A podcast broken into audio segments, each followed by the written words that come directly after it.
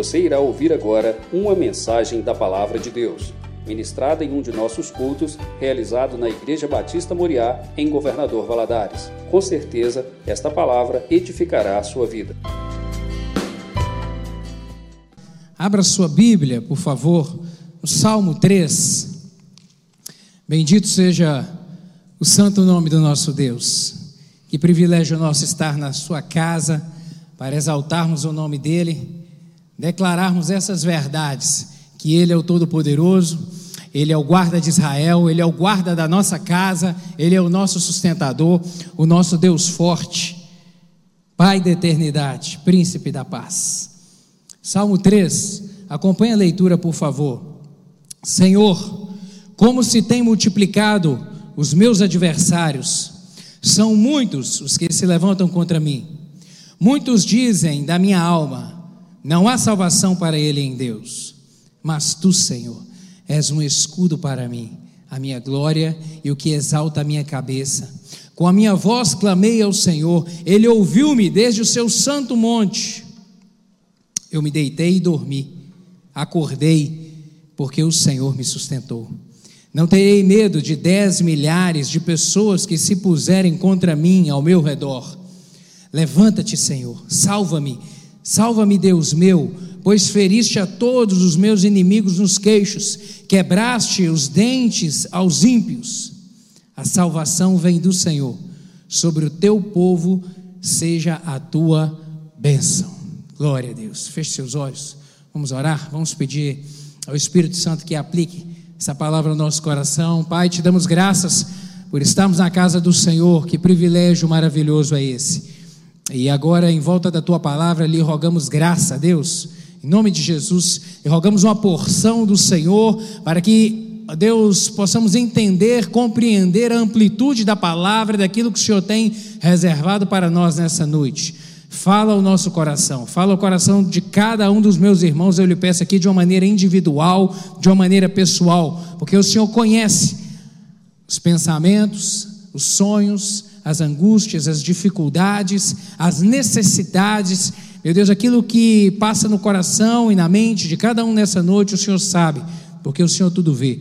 Por isso eu, eu lhe rogo, nos dê, Pai, graça do Senhor nessa noite, fala conosco. Me ajude, ó Deus, com a graça do Teu Espírito Santo para transmitir essa palavra, pois dependo de Ti. Em nome de Jesus, amém. Você pode se sentar, meu querido.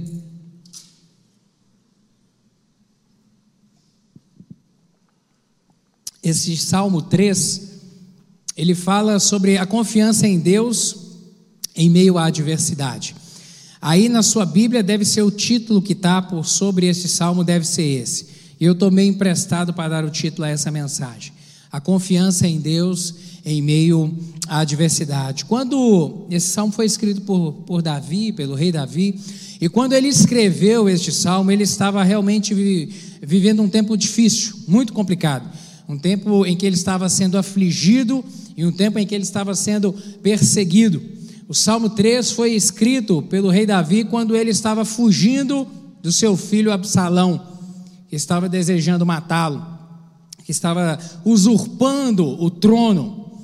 Absalão ele se tornou extremamente obstinado em tomar o trono de seu pai. E ele promove um grande levante, um grande motim, um, um, uma realmente é, um, grande, uma grande revolta liderada por ele contra o rei para poder tomar o trono. E Davi é obrigado a fugir de Jerusalém, a fugir do palácio, a fugir durante a noite da sua casa para poder salvar a sua vida, para poder escapar. Esse fato está registrado lá no livro de 2 Samuel, dos capítulos 15 até o capítulo 18. Essa história está registrada lá. E, e, e Davi sai das, de Jerusalém, é, ele atravessa o Rio Jordão e chega até uma região chamada Manaim onde ele vai passar ali algum tempo realmente fugido para poder salvar a sua pele. Foi um tempo de tormenta, um tempo de aflição, um tempo de muita dificuldade, onde inimigos se levantaram, inimigos dentro da própria casa se levantaram, o seu povo, os seus conterrâneos, aqueles que eram, é, que estavam sobre o seu domínio, que estavam já há anos sendo conduzido por esse homem, por esse rei que temia a Deus, que se desviava do mal, que levava Deus a sério, mas que também teve falhas, mas que era gente que queria ver o bem do povo. E ele viu esse levante acontecer dentro da sua casa e viveu um momento muito difícil. Para entendermos o pano de fundo lá deste momento de 2 Samuel, capítulo 15, é necessário a gente retroceder um pouquinho ao capítulo 11 para nos localizarmos na história. Se você voltar a sua Bíblia lá em 2 Samuel, no capítulo 11, você vai ver registrado lá o momento um momento muito triste da vida de Davi. Um momento de pecado, foi quando ele comete um adultério com Batseba e planeja e executa o assassinato do marido dela, Urias, o homicídio do marido dela para poder encobrir a gravidez porque ela havia ficado grávida. Um momento muito triste da história dele e que ele sofre amargamente por, por em razão disso. É, foi um plano perfeito, foi um plano perfeito para ele esconder o erro. Só que Deus tudo vê, o nosso Deus tudo sabe, o nosso Deus tudo conhece. E Deus viu esse plano que parecia ser perfeito para encobrir aquele erro ali. E o Senhor enviou a palavra, a, revelação ao profeta, para que ele fosse, profeta Natan, para que ele fosse confrontar Davi em relação a isso. Está no capítulo 12.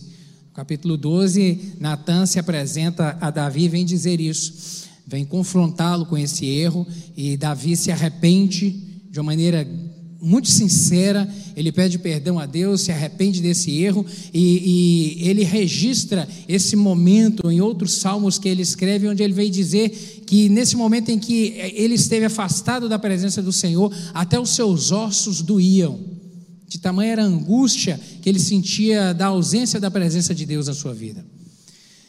Mas Deus declara que iria perdoá-lo ele estava perdoado porque ele se arrependeu, mas que ele sofreria as consequências do erro. Deus ele nos perdoa, mas as consequências dos nossos erros nós assumimos ela. Nós temos que assumir. E aí no capítulo 13, nós vemos é, confusões acontecendo, começando a surgir dentro da família de Davi. Capítulo 13 ocorre essas perturbações onde um dos seus filhos, Aminon, é, comete um incesto com a sua meia-irmã, Tamar, força a sua meia-irmã a manter relacionamento sexual com ele. É, e esse incesto, e essa menina Tamar, ela era meia-irmã, de, ela era irmã de Absalão. E Absalão, quando sabe disso, ele tolera aquilo inicialmente, mas depois ele planeja também e executa a morte do seu meu irmão. Ele mata Amnon. E em razão disso, no capítulo 14 está registrado que ele vai fugir de Jerusalém, foge da presença do rei, permanece durante dois anos ausente, e depois ele volta para Jerusalém, mas Davi o aceita no palácio, mas diz que ele não queria vê-lo mais. Ele estava proibido de chegar na presença do rei. Ele permanece por mais dois anos sem ver o rosto do pai. O pai que infelizmente Davi nesse momento não o corrigiu, não o admoestou, é, simplesmente o negligenciou e ignorou. E a gente aprende aqui que coisas precisam ser tratadas dentro da casa da gente. É, colocar, esconder os problemas debaixo do tapete não resolve a situação. Às vezes só procrastinar vai trazer problema mais tarde. E foi isso que aconteceu aqui. Porque esse menino, dois anos depois, ele decide de alguma maneira voltar a aparecer na presença de seu pai. E aí, no final do capítulo 14, já no início do capítulo 15, ele chama Joabe, que era o chefe do exército, e fala: Joabe, eu não aguento ficar longe, sendo ignorado pelo meu pai. Eu quero encontrá-lo. E aí ele começa a se relacionar novamente na presença do rei. E no capítulo 15, todo esse tempo de afastamento gerou no coração desse menino, que agora já não é mais menino, porque ele já tinha 40 anos de idade, desse homem, um grande, uma grande aversão a seu pai. E no capítulo 15 começa esse momento da história aqui, onde ele começa a promover uma grande rebelião para usurpar o trono do seu pai, para tomar o trono do seu pai. É isso que acontece aqui. E ele se levanta de uma maneira muito feroz. E já no capítulo 15 ali, Davi tem que sair de casa, e aí ele vem escrever nesse momento que ele está em fuga, nesse momento de aperto, nesse momento de perseguição, ele vem escrever esse Salmo 13 aqui, que vem nos trazer uma verdade, que vem nos mostrar o que, que era o sentimento do coração de Davi nesse momento. O versículo 1 do Salmo 3, ele vem dizer justamente isso. Ele vem dizer que, Senhor, são numerosos que se levantam contra mim. É muita gente que está querendo a minha carne. São muitos aqueles que se levantam pretendendo me engolir. Isso, essas palavras demonstram o sentimento que havia no coração e a preocupação da sua mente. E realmente era muita gente que se levantava contra ele, porque lá em 2 Samuel, no capítulo 15, verso 13, vai dizer isso. Diz o seguinte lá: Então veio um mensageiro a Davi dizendo: Todo o povo de Israel segue decididamente a Absalão. Chegou esse recado ao ouvido de Davi: Davi, o povo se rebelou. Todo mundo se uniu a Absalão.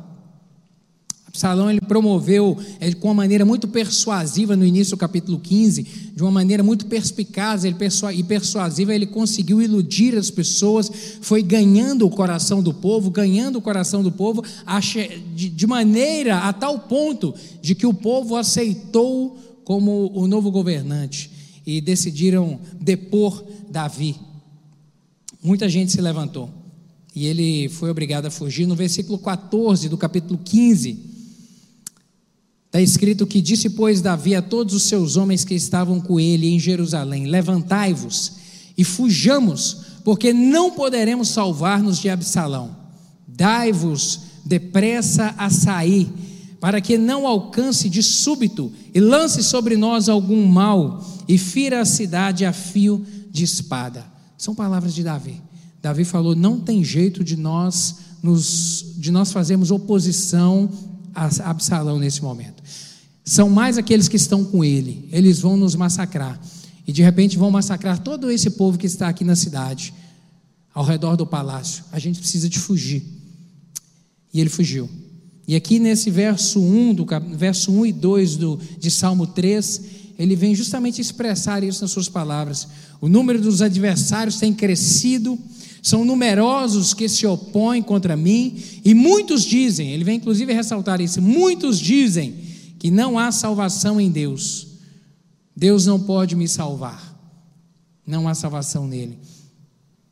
Lá no capítulo 17, versos 1 e 2 de 2 Samuel, a gente vê que realmente era muita gente que se levantou. Aitofel, que era um dos chefes do exército, que se levantaram com Absalão contra Davi, ele vai dizer lá no capítulo, no verso 1 e 2 do capítulo 17: Deixa-me escolher doze mil homens, e me levantarei e perseguirei a Davi esta noite, e irei sobre ele, pois está cansado e frouxo de mãos, e o espantarei, e fugirá todo o povo que está com ele, e então ferirei somente o rei. Perceba que o plano, a tramóia estava muito bem montada. E Davi percebeu e ele ouviu, ele recebeu essa mensagem e realmente era grande o plano para poder matar ele naquela noite. Por isso ele teve que fugir. A diversidade. A se levantou de uma maneira tão grande que se tornou impossível naquele momento ele imaginar que seria resistível. E, e foi de uma maneira tão intensa que até as pessoas que estavam ao redor de Davi começaram a falar: Davi, não tem jeito. Davi tem que fugir. Davi são maiores e mais fortes aqueles que estão com Absalão. Não tem solução em Deus. É isso que ele vem dizer, muito no verso 2: Muitos dizem da minha alma, não há salvação para ele em Deus. Davi não tem jeito, não tem jeito. E algumas vezes parece que é assim que acontece com a gente também. Todas as vezes que de repente estão ao nosso redor começam a dizer: está ruim, está ruim mesmo. Veem a situação de problema que de repente a gente está enfrentando, ou quando decidimos às vezes compartilhar algum momento de dificuldade, ou perguntar ao amigo como é que está indo as coisas, e às vezes nós ouvimos isso: está ruim, está mal, está indo de mal a pior, não tem jeito, a economia está ruim, não tem perspectiva de melhora, não tem possibilidade de solução, não há esperança para o casamento, seu casamento realmente está mal você já tem tentado há tanto tempo uma reconciliação, um momento novo, mas não tem jeito. Está ruim mesmo. Às vezes, em relação a um filho que está afastado, que está perdido, Esse menino não tem conserto, não. Você já tentou um monte de coisa com ele, realmente não tem jeito, não. Às vezes nós ouvimos isso. Essas palavras, esses conceitos, essas opiniões. Não há solução para esse problema de saúde seu. Não tem resposta. A medicina não tem resposta para isso. Não tem jeito. O tratamento é caro. O plano não permitiu o acesso ao tratamento. Não tem jeito. Às vezes nós nos encontramos assim com adversidades tão grandes que já não bastasse a insegurança que às vezes bate no próprio coração, a gente ouve da boca de outros que estão ao redor. Está ruim mesmo. Não tem jeito. Não tem jeito. Má notícia. E sabe, querido, nesses momentos, o que, que a gente tem que fazer? Tapar os ouvidos. Tapar os ouvidos. Tem hora que a gente tem que tapar os ouvidos. Simplesmente tapar os ouvidos para poder não ouvir porque a opinião dos outros, elas às vezes é tão maléfica que a gente tem que tapar os ouvidos para que ela não contamine o nosso coração. Tape os ouvidos.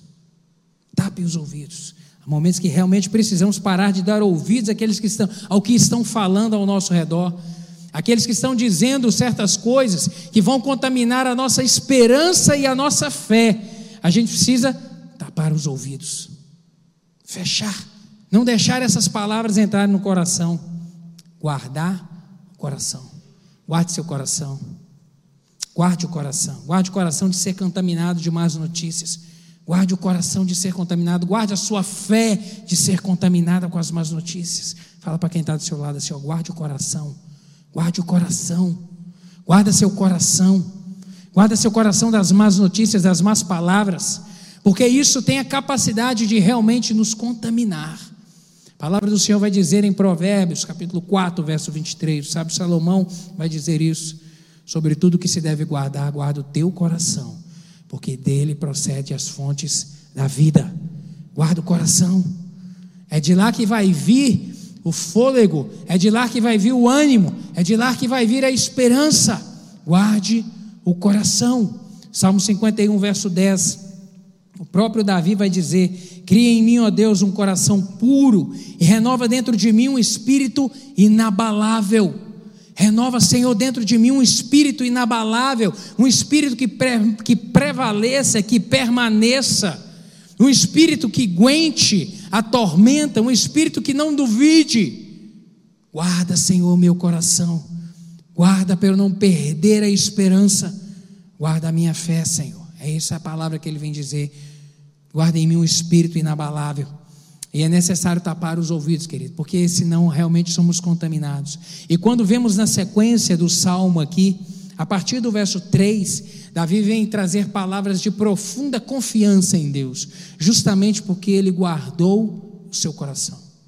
A partir do verso 3, ele vai dizer isso, frente a esse cenário hostil que, que se apresentava diante dele, de aflição, ele vem contrastar esse contexto de aflição, onde as pessoas que estão ao seu redor vêm dizer: olha, não tem mais jeito. Ele vem contrastar com a palavra de confiança e de esperança em Deus. No verso 3 ele vai dizer: Porém, tu, Senhor, és meu escudo, és minha glória e o que exalta a minha cabeça. O Senhor é o meu escudo, o Senhor é a minha proteção, o Senhor é o meu guarda, o Senhor é o meu sustentador. Sabe, querido, essas palavras de Davi vêm demonstrar realmente esperança e confiança no Deus. A semelhança da palavra dita pelo apóstolo Paulo, lá em Romanos capítulo 8, verso 31, quando ele vem dizer: Que diremos, pois, a essas coisas? Se Deus é por nós, quem será contra nós? Essa expressão que diremos, pois, a essas coisas é isso, é o olhar de alguém que lança um olhar sobre uma determinada situação, um contexto e vem dizer: olha, o que nós vamos dizer a respeito disso aqui? Onde parece que está tudo ruim, onde parece que não há solução, o que, que a gente pode dizer sobre isso? Se o Senhor é por mim, se o Senhor trabalha por mim, se o Senhor peleja por mim, quem será aquele que se pode se levantar contra mim? Se Deus é por nós, quem será contra nós? Quem pode resistir à mão do Senhor? Nada e nem ninguém. Glória a Deus. Você pode dizer amém por isso? Amém. Glória a Deus. Apesar das aflições aqui, Davi ele sabia que o Senhor escutava a sua palavra, o seu clamor, a sua oração. No, capítulo, no, no Salmo 6, verso 9, ele vem falar a, a respeito disso, ele vem dizer: O Senhor ouviu a minha súplica, o Senhor aceitou a minha oração, o Senhor ouviu o meu clamor, o Senhor ouviu.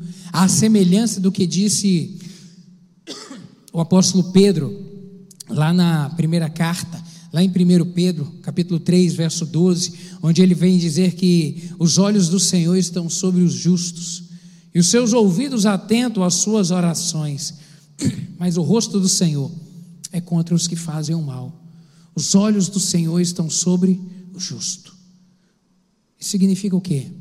Que o Senhor nos vê, o Senhor te conhece, o Senhor vê os seus passos, o justo aqui é aquele que é justificado no sangue do Cordeiro, é aquele que entregou a sua vida a Jesus e caminha com Ele, é aliançado com Ele. Esse daqui, a palavra do Senhor vem dizer que os olhos de Deus estão sobre ele e os seus ouvidos estão atentos ao seu clamor, atento à sua súplica. Sabe, querido, sabe, querido, nisso aqui tudo eu vejo que a confiança de Davi em Deus, ela não era uma confiança meramente é, teórica não era algo meramente filosófico, não, era algo é, é, experiencial, fruto da sua experiência, fruto da sua caminhada, fruto da sua vivência. Essa declaração, onde ele vem dizer no verso 3 que, mas tu, Senhor, és um escudo para mim, o Senhor é a minha força, o Senhor é aquele que levanta a minha cabeça, isso é fruto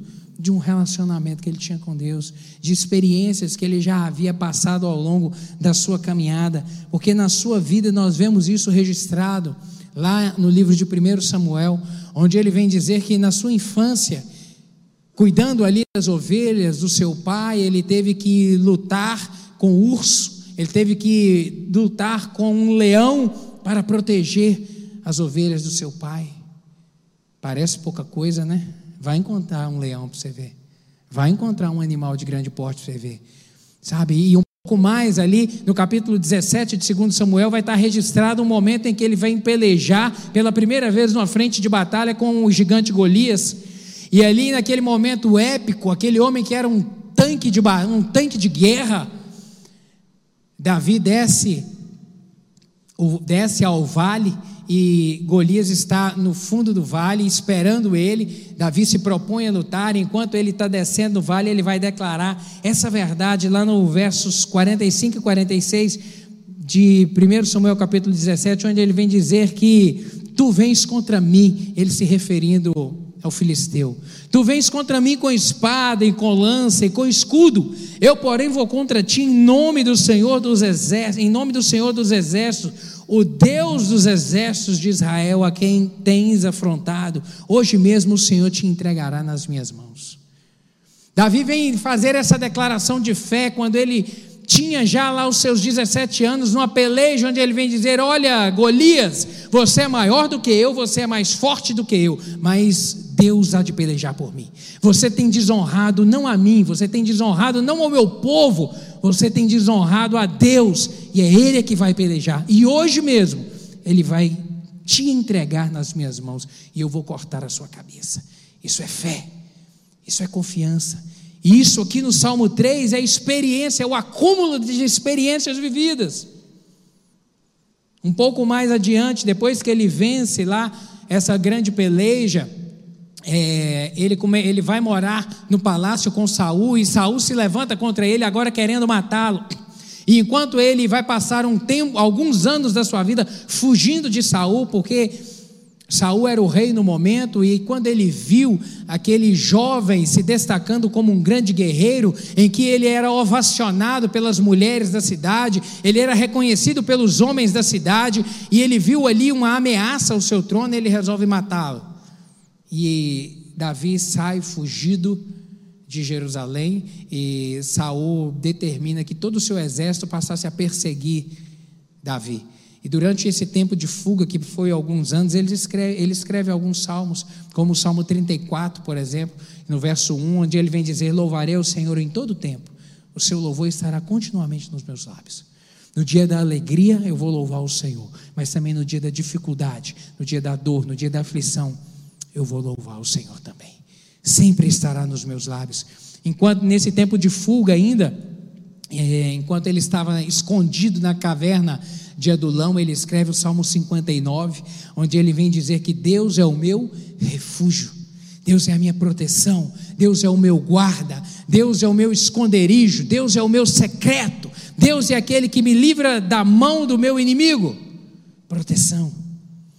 E aí, quando encerra esse tempo de perseguição promovido por Saul, ele escreve o Salmo 18, onde ele vem dizer que ao fiel Deus se mostra fiel. Aquele que tem compromisso com Deus, Deus tem aliança com ele. E Deus se mostra fiel. Deus vai guardar, Deus vai proteger. Durante a rebelião aqui de Absalão, ele vem escrever o Salmo 3, onde ele vem falar justamente isso: que do Senhor vem o livramento. Do Senhor vem o livramento. Sabe, querido, o Deus que agiu no passado, e é isso, esse acúmulo de experiências aqui de Davi onde ele vem chegar aqui no verso 3 e fazer essa declaração: Mas tu, Senhor, é um escudo para mim. Essas experiências vividas vêm mostrar, mostraram para Davi, vêm servir de lição para mim e para você, também no sentido de que o Deus que agiu no passado, ele tem, para, ele tem poder para fazer o milagre que eu preciso no presente. Você pode dizer amém?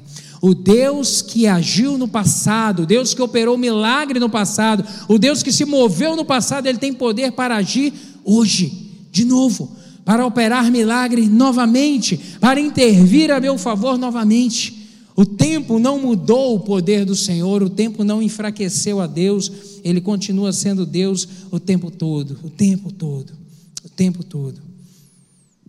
Alguém que, a respeito de confiança, e aí é necessário a gente ressaltar isso, que há uma diferença muito grande entre dizer que confia em Deus e realmente viver um estilo de vida de confiança em Deus. São coisas diferentes. Eu sei que você sabe que Deus é poderoso. Eu sei que você sabe que Deus tudo controla. Eu sei que você sabe que Deus opera milagres. Eu sei que você sabe que Deus tem o domínio e a autoridade do céu e na terra nas mãos dele. Mas eu te pergunto: você vive como alguém que realmente confia em Deus e você expressa essa confiança em Deus nas suas palavras e ações? Você vive como realmente alguém que exala confiança em Deus, como alguém que os outros olham e vê nas suas palavras, no seu jeito de agir, uma confiança, uma fé genuína no Senhor. Você demonstra isso, fé, fé. Fé não é algo realmente teórico, querido. Fé é algo prático. Fé é algo que a gente vivencia dentro da nossa casa, fé é algo que a gente leva para o nosso trabalho, fé é algo que a gente carrega conosco dentro da mochila na hora que vai para a escola, fé é algo que nós devemos levar o tempo todo o tempo todo. Uma palavra de fé no coração, nos lábios e no estilo de vida que realmente demonstre confiança inabalável em Deus, confiança em Deus. Davi mostra aqui nessa declaração que ele fez aqui no verso 3, realmente uma confiança em um Deus que tudo pode, uma confiança que não era vazia, uma confiança que não era superficial, mas uma confiança que norteava o seu estilo de vida. E isso eu, eu, eu vejo aqui no verso 5. Essa confiança era tamanha que o verso 5, para mim, ele resume isso tudo e mostra essa fé genuína. O que é está escrito aí na sua Bíblia? No verso 5 do Salmo 3. Eu me deitei e dormi. Eu me deitei e dormi. Acordei porque o Senhor me sustentou. O que é a primeira coisa que nós perdemos quando estamos preocupados? O sono. O que é a primeira coisa que foge de nós quando a gente está com o coração aflito, angustiado por alguma coisa? O sono. Não vou perguntar aqui quem já passou alguma noite em claro, porque eu acredito que todos nós em algum momento. Quem já passou uma noite perturbado, uma noite sem dormir, ou deitou, dormiu algum tempo e acordou e não conseguiu dormir mais porque o cérebro não parou, o cérebro não desligou, ficou em alta rotação por conta de uma preocupação, de algo que tinha que enfrentar no dia seguinte. De repente, hoje, sua noite foi assim. Você acordou assim hoje, preocupado, angustiado. Essa palavra de Davi aqui no Salmo 5 vem demonstrar de uma maneira muito. É, é, é uma prova muito material, uma prova física daquilo que estava dentro do seu coração. Eu deitei e dormi. Eu descansei. Só consegue dormir aquele que consegue realmente desligar. E o cérebro só desliga quando o nosso coração está em paz. O cérebro só consegue realmente repousar quando não há nada afligindo o coração.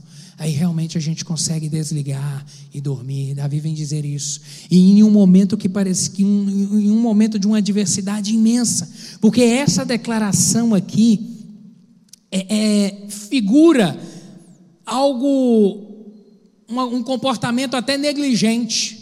É alguém que está num campo de batalha, deitar e dormir de uma maneira tranquila. Parece um contrassenso nesse pano de fundo que ele estava vivendo aqui. Na boca de um incrédulo, isso, faz, isso vai soar como uma grande imprudência. Mas não. Na boca de um homem que confia em Deus, isso significa confiança na proteção daquele que tem o controle de tudo nas suas mãos. Amém? Glória a Deus. Alimente sua fé. Alimente sua fé. Sabe, expresse ela nos seus lábios, nas suas ações, no seu cotidiano, para que realmente você tenha a vitória de Deus na sua vida. Porque o combustível, o start da bênção nas nossas vidas é a fé. É a fé.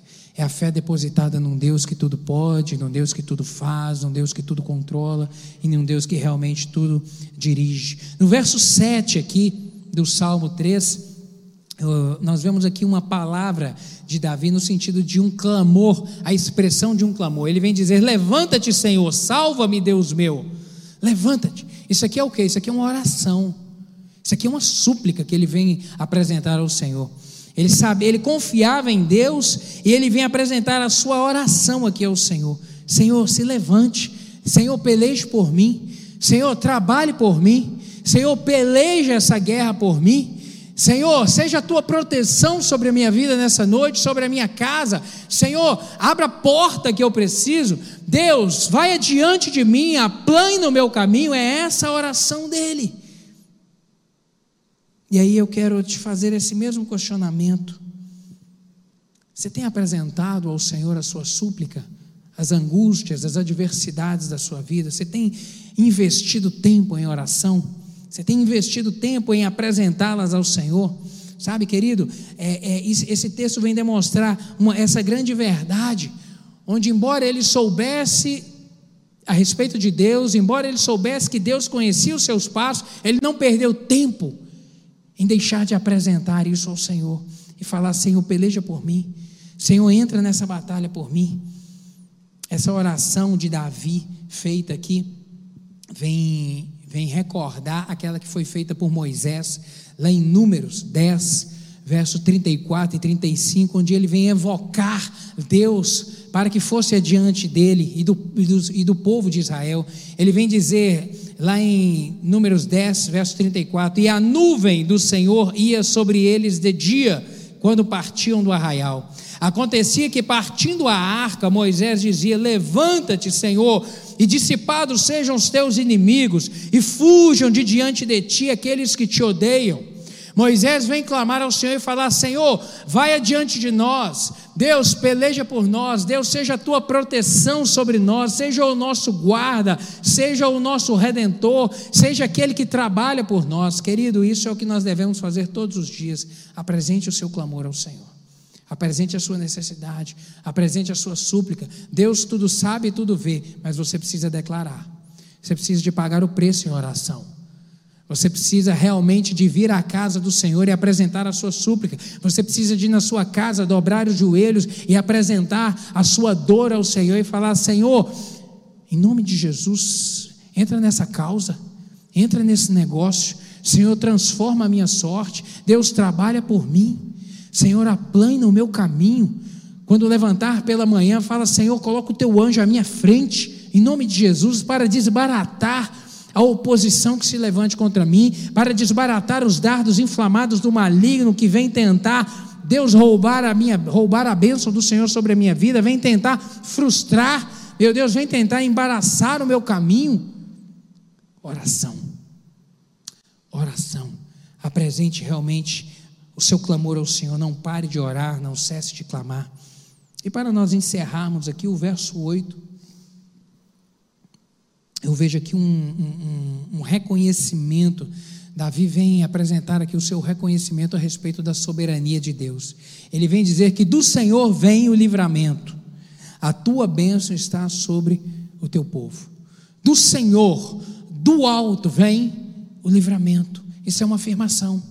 Ele está dizendo: Senhor, é de ti que vem o socorro, é de ti, porque o Senhor governa, porque o Senhor domina, porque o Senhor tem um controle de tudo nas suas mãos. Davi sabia que a eficácia da sua oração não estava no poder das suas palavras, mas a eficácia da sua oração estava no poder do Deus que tudo controla, do Deus que tem o domínio, do Deus que tem a primeira e a última palavra a respeito das nossas vidas.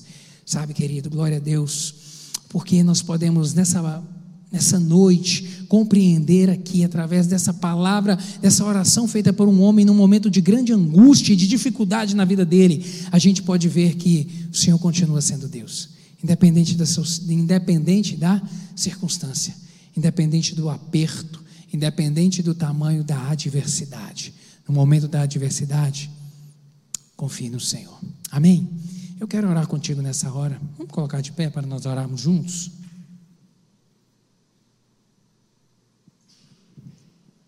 Eu quero orar contigo porque talvez hoje você esteja nessa situação, à beira do precipício.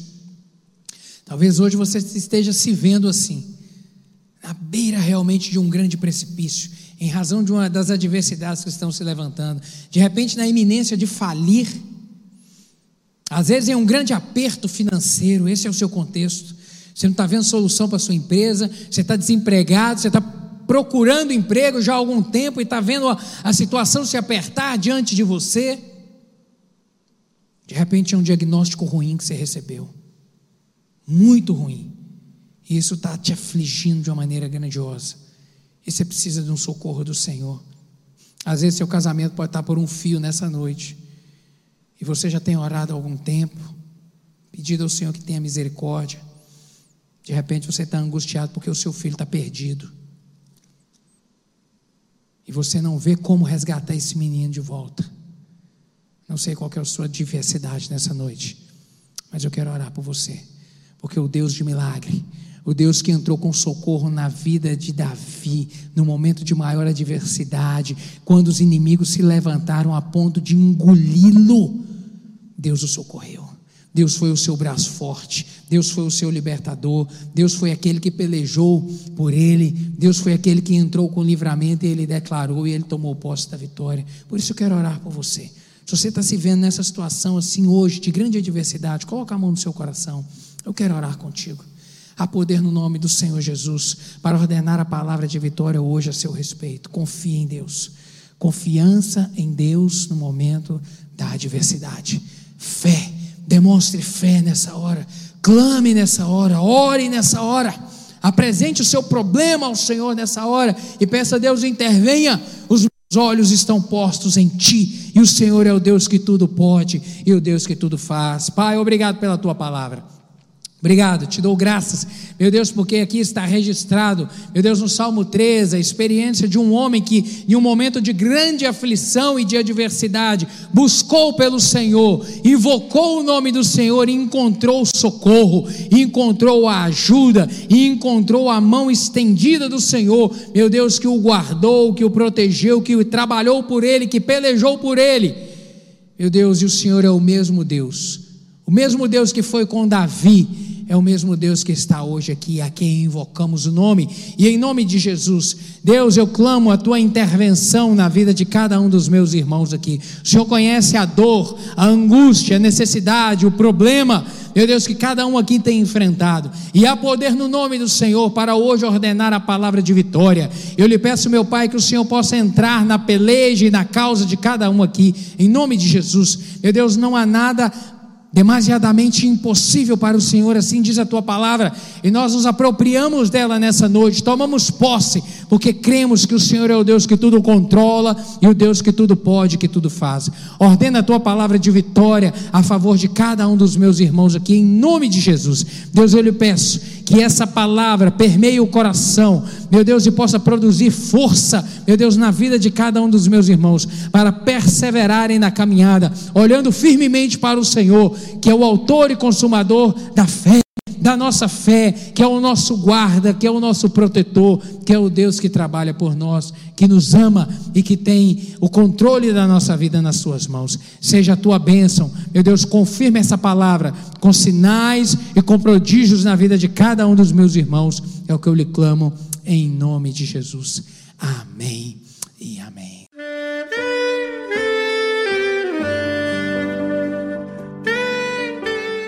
Querido amigo, Deus se interessa por você.